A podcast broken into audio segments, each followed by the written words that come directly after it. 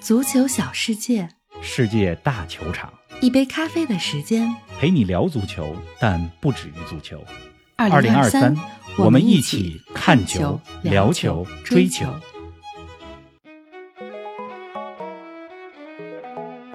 欧冠四强全部产生，时隔二十年，米兰双雄再次会师半决赛。仅过一年，曼城、皇马又相遇了。AC 米兰的晋级应验了克鲁伊夫的一句名言，国际米兰的晋级印证了小因扎吉杯赛教练的称号。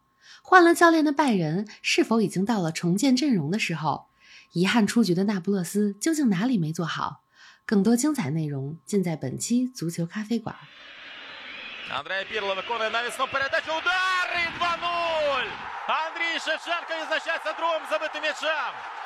Андрій Шевченко, який півтора місяці не грав, ось так тріумфально повертається до гри своєї улюбленої 听众朋友， команди. 大家好！伴随着一段比赛原声，我们来到今天的节目。冯老师你好，林子豪，听众朋友们，大家好。嗯，刚刚咱们播放的音频是二零零五年的四月份，米兰和国米就这两支球队上一次在欧冠淘汰赛阶段相遇的时候。啊，二零零五年呢是四分之一决赛，首回合。刚才咱们播的这段音频是首回合米兰二比零战胜国米的比赛当中，嗯米兰进的第二个球，皮尔洛助攻舍甫琴科进球。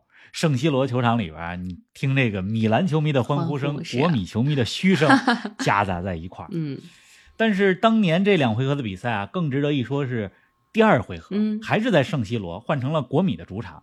比赛第七十多分钟的时候被中断，因为国米球迷燃放的烟花扔到了球场当中，击中了米兰门将啊迪达的肩膀。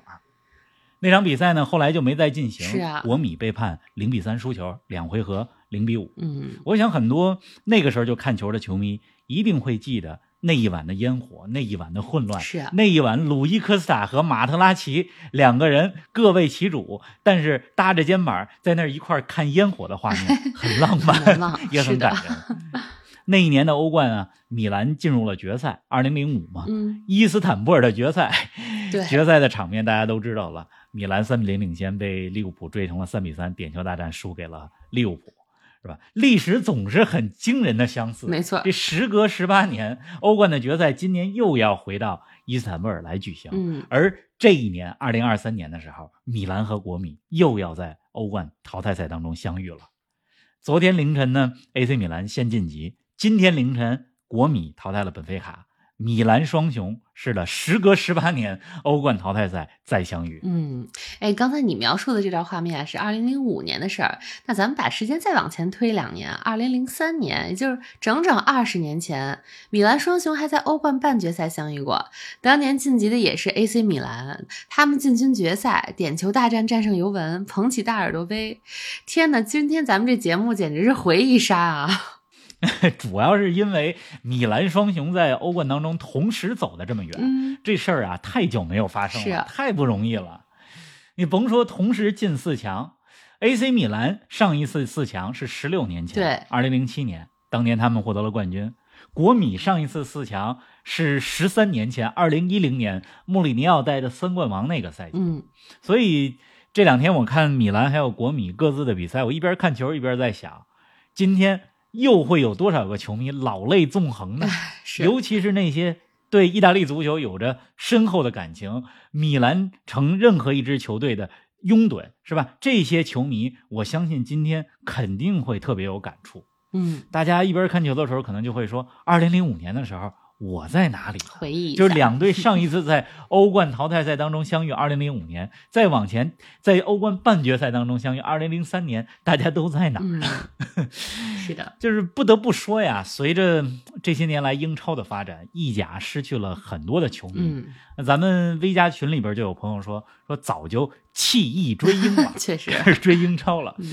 那对于很多人来说，就是可能没有老泪纵横那么强烈的感受，但你只要了解意大利足球的历史，了解米兰双雄的历史，至少都会有一种昨日重现的那种感觉是啊 ，Yesterday once more，对啊是吧？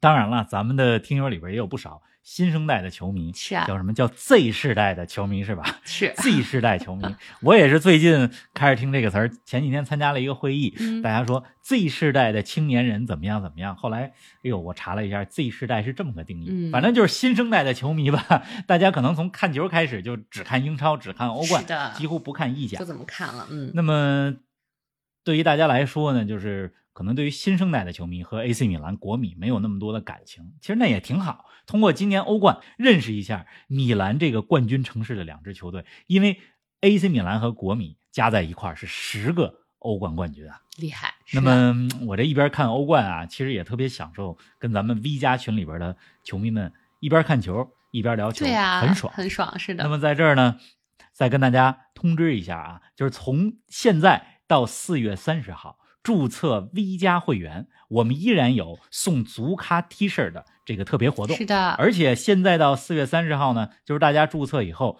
这个 T 恤的见面礼，黑白颜色大家任意选，图案也任意选。嗯，我们黑白再加上不同的图案，应该有六种，是吧，玲子？是的六是种的不同的嗯 T 恤，没错大家可以指定来选。另外呢，五月份的时候，我们也会有五五大联赛俱乐部的专访、球迷会长的对话，对吧？大家有很多的机会，很多的福利，希望大家支持 V 加计划，成为我们的会员，福利多多。没错，希望大家多多支持。哎，今年的欧冠淘汰赛开始之前，恐怕很少有人会想到米兰双雄能会师四强。如今两支球队一路过关斩将，会师半决赛。方老师，你觉得主要原因是什么呢？签儿运不错占到多大的因素呢？论绝对实力啊，你看国米和 AC 米兰这两个队，一个是意甲第四，一个是意甲第五。嗯，就实力方面呢，就在欧冠当中真的没法跟英超球队相比。是的，签运好，这是一个很重要的原因。米兰呢接连淘汰热刺和那不勒斯，这都是在对手状态不好、伤兵满营的时候。国米呢遇到了波尔图和本菲卡，是两支葡萄牙球队实力不俗，也是欧冠的常客。嗯但是呢，毕竟实力没法跟英超的球队相比。就是签儿运好呢，这只是客观原因，更主要的原因啊，我觉得还是米兰和国米自己做得好。这两支球队呢，战略清晰，战术得当，而且球员们的执行力超级强。是这个战略清晰呢，就体现在了就是米兰和国米两个队最近这几周都把重心放在了欧冠上专，注因为他们在这儿自己很嗯清楚，我们没有双线作战的能力，嗯那就舍弃一下要有意取甲舍，把重心放在欧冠上。嗯，而且皮奥利和小因扎吉这两支球队的主教练在欧冠当中、淘汰赛当中都制定了非常聪明的战术，把自己球队的长处发挥到了极致，把自己的短处给藏起来没。错，一会儿呢，咱们再来分类讨论一下这两支球队怎么在比赛当中踢得聪明。好啊，再有就是两边的球员，人家真是做到了教练所要求的，场上执行力超强。很重要，嗯，哎，咱们先来说说那不勒斯和米兰的第二回合比赛啊。这场球打成了一比一，米兰总比分二比一晋级。米兰战术方面的聪明之处体现在哪儿呢？米兰能够淘汰那不勒斯，其实就是应验了克鲁伊夫曾经说过的那句话：嗯，这荷兰知名球星克鲁伊夫说过：“说足球比赛的一切都是关于空间，进攻的精髓在于创造空间，防守的精髓在于压缩对方的空间。”是，而米兰对那不勒斯的两场比赛，尤其是第二回合做的最好的一点，就是压缩限制住了那不勒斯的进攻空间。嗯你甭看这场比赛的第二回合的上半场，那不勒斯占据优势，但是米兰没给那不勒斯什么空当儿，是啊就让那不勒斯这边呢站着踢。当他们跑动不起来、拉扯不出来空当儿的时候，米兰实际上也就成功了一半儿。嗯，第二回合的比赛，那不勒斯有好几个球都试图通过打反击，是吧？拉动、加快比赛的节奏。但是米兰的三个中场，克鲁尼奇、本纳塞尔再加上托纳利，三个人围剿那不勒斯的第一出球点，就是不让你第一时间把球传到空当处。是，同时呢，米兰这边儿也有关键先生，吉鲁虽然打丢了点球，但是打进了关键的进球。那球必须把一半以上的功劳送给一条龙，把球直接带到对方的要害地带。然后给吉鲁送出关键助攻的莱奥，嗯莱奥不愧为意甲上赛季的 MVP。是，那么那不勒斯这边呢，科瓦拉斯赫利亚踢丢点球，很可惜，因为那球点球如果他进了，实际上是一个非常关键的时间对点啊。第八十二分钟你把点球打进的话，最后十分钟米兰这边会压力陡增，嗯可惜没有打进。是，您正在收听的是《足球咖啡馆》，一杯咖啡的时间陪你聊足球，但不止于足球。我们是一档观点独立、内容原创的播客。您对我们最大的支持就是将足咖分享给更多的朋友，同时欢迎订阅我们的 V 加计划。微博搜索“足球咖啡馆”，成为 V 加订阅会员，尽享五大专属福利，加入粉丝群与冯老师聊球，云喝一杯新鲜调制的零子咖啡。观看来自比赛现场的专属视频，参与直播互动，还有机会对话世界知名俱乐部。二零二三，我们一起看球、聊球、追球。哎呀，咱们再来说说国米吧，两回合总比分五比三淘汰本菲卡。国米主教练小因扎吉真是把杯赛教练的称号一直在继续发扬光大呀。可不是嘛，杯赛教练联赛都不要 了，因为杯赛是小金扎基现在救命稻草，嗯，他再没有杯赛他就下课了。 对啊，那么国米连续两场是吧？两个系列赛啊，两个阶段都拿下了葡超的球队，先是波尔图，然后是本菲卡。虽然是葡超的球队啊，但我觉得这个胜利绝对不是想当然那么容易的，嗯因为要知道葡超的球队曾经最近几年没少淘汰意甲球队。是啊而，且本菲卡在今年欧冠的小组赛当中力压大巴黎和尤文，获得了小组第一。嗯，那么国米之所以能够淘汰本菲卡，一些关键球员表现的好，来说说，巴雷拉是吧？找回了2021年欧洲杯的那种状态。他在国米对本菲卡两回合的比赛当中，每场比赛一个进球，而且都是关键进球。呃今天的比赛，巴雷拉肋部的插上变向，然后射门，太有杀伤力了。是啊，另外呢，就是国米的边儿打起来了，尤其是左边路迪马尔科这名球员，我非常喜欢。这场比赛呢，他送出了两次助攻，左边路飞起来了。那么咱们还是回到这个联赛、杯赛这个命题上， 就是我看了一下，国米过去两个月的时间只赢了三场球，就是二月二十二号一比零赢波尔图欧冠，三月五号二比零赢莱切意甲，然后上周的时候四月十一号二比零赢本菲卡，嗯就是三场里边赢球呢，两场都是欧冠。对， 嗯，未来几个月到赛季末，战略重心我想应该还是杯赛为主吧。嗯意大利杯嗯还有半决还有欧冠赛第二回合，欧冠半决赛两场打 A 米，是的吧？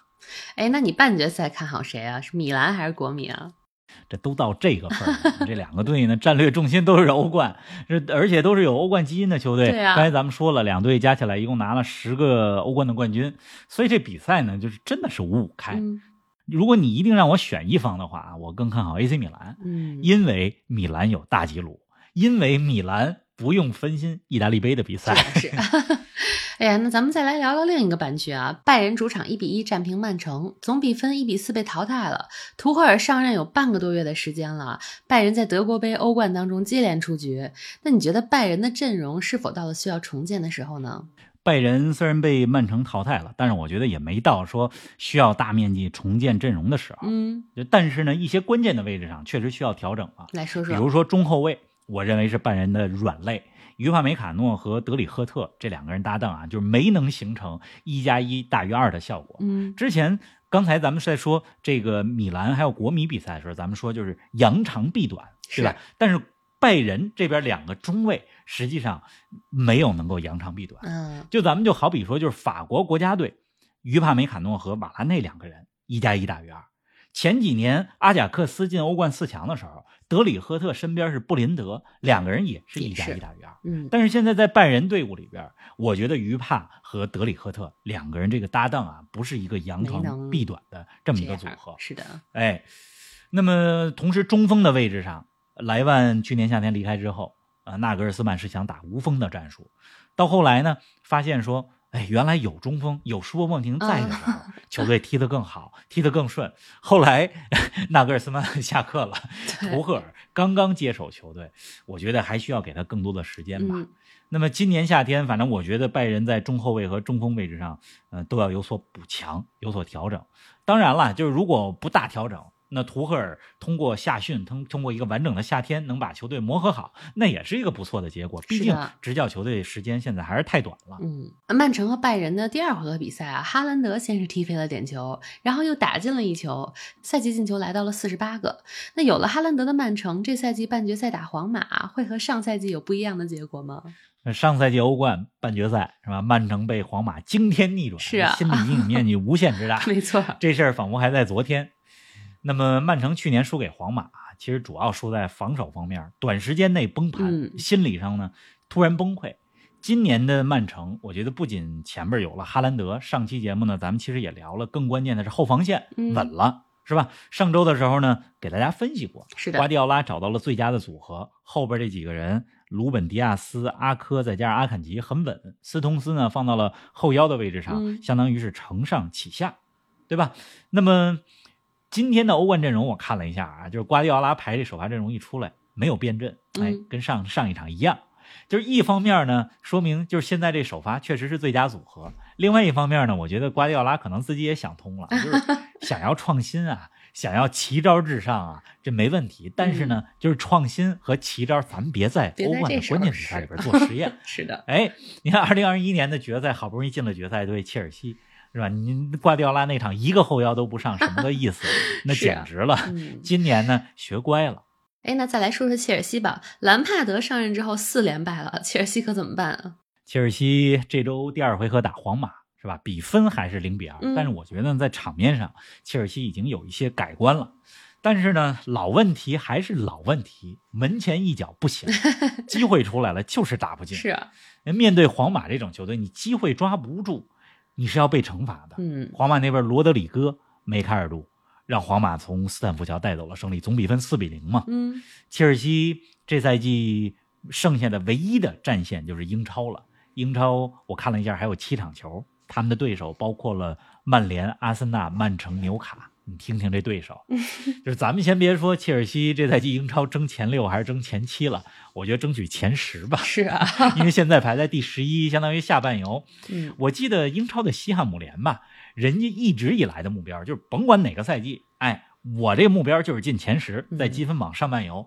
哎，我觉得现在 切尔西可以学习一下西汉姆联的目标，真是争取前十吧。那切尔西接下来最关键的事儿，其实不只是场上，还在于场下的选帅，嗯，是吧？今年夏天究竟是谁是新任主教练，这事儿太关键了。没错，那么说到昨天这比赛啊，就是切尔西和皇马，其实我看的是回放，已经知道比分了嗯。但即使看回放， 我看到这切尔西出来机会把握不住机会的时候，还是为他们着急， 真是着急。嗯，为什么看回放呢？因为直播我是看的米兰对那不勒斯那场，啊然后我就踢球去了。晚上回来之后踢完球特别兴奋，睡不着补了一觉。下这个我说看看切尔西这场比赛的回放吧，对了，你们这周踢球踢的怎么样啊？赢了吗？赢了。上周不是二比三输了吗？嗯这周呢，我们这联赛当中终于赢了，二比零轻取对手。可以啊，而且昨儿晚上我们这比赛啊特别有意思，这比赛几点开始呢？就是当地时间的晚上十点够晚半开球的嗯才开始。我这心想，我这跟队友说，这比欧冠的比赛还晚、啊。 然后我就跟他们开玩笑说：“你说，你看啊，这个国际足坛的惯例是什么？就是你越重要的比赛，越安排在晚场进行是呢就说明我们这比赛比欧冠还重重要。 开玩笑， 哎呀，欧冠四强这是全部出炉了啊！半决赛的两回合比赛将在五月第二周和第三周进行。